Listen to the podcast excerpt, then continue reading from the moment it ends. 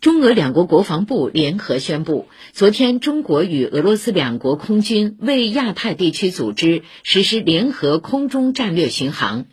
中方派出两架轰六 K 飞机与俄方两架图九五 MC 飞机联合编队，为日本海、东海有关空域组织联合巡航。